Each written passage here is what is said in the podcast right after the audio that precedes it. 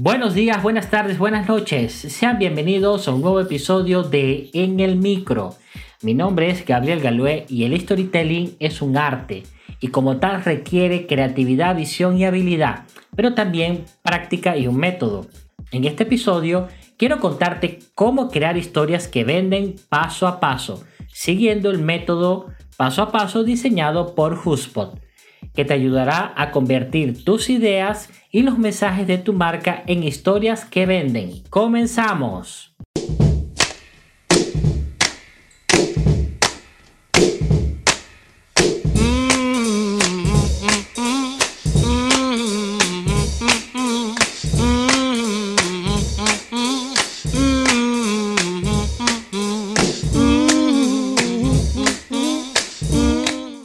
El primer paso es conoce a tu audiencia.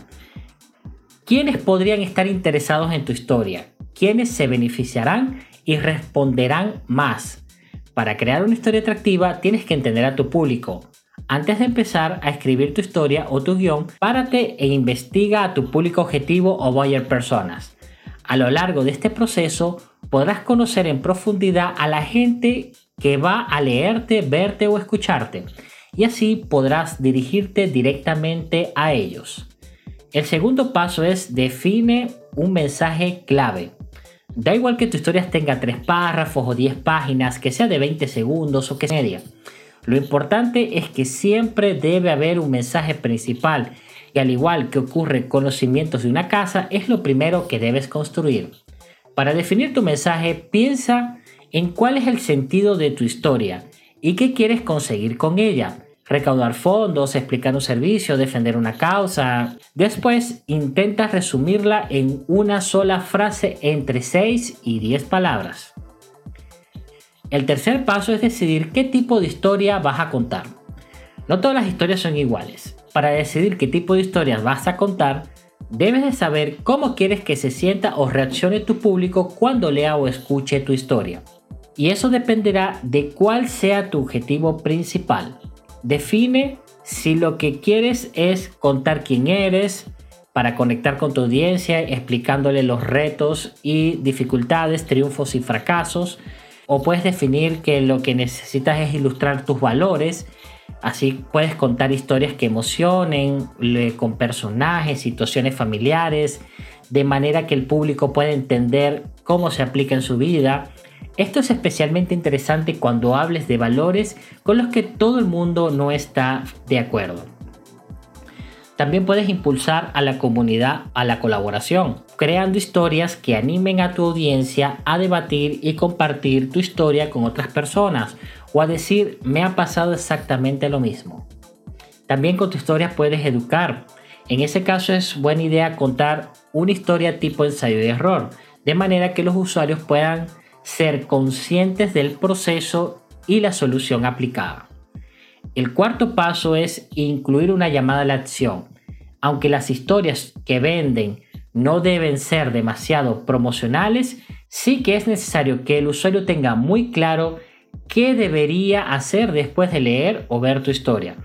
Cómo hacer un donativo, suscribirse a newsletter, apuntarse a un curso, comprar un producto, etc. El quinto paso es escoger tu formato. Las historias pueden presentarse de muchas formas diferentes. El formato de tu storytelling dependerá del tipo de historia y los recursos que puedas invertir. Por ejemplo, puede ser por escrito, en artículos, en blogs, en libros, con una combinación de texto e imagen. También puede ser mediante la voz, en presentaciones en directo o a través de un podcast como este. Este formato de historia ayuda a conectar con la audiencia de manera más emocional, pero también requiere más habilidad. También puede ser en formato de video, como un spot publicitario o algún formato pensado especialmente para Internet, por ejemplo YouTube. Aunque requiere más tiempo y recursos, este formato también es uno de los más eficaces para conectar con tu audiencia y generar viralidad. También puedes definir otros formatos digitales. Esta opción te permite combinar múltiples recursos como texto, video, animaciones y elementos interactivos para poder contar tu historia. El sexto paso es pon manos a la obra.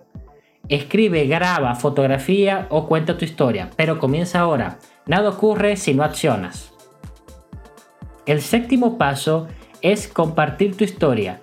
Como siempre ocurre en el marketing de contenido, crear la historia es solo la mitad del proceso, ya que es esencial tener una buena estrategia de difusión para alcanzar el mayor número de personas posible.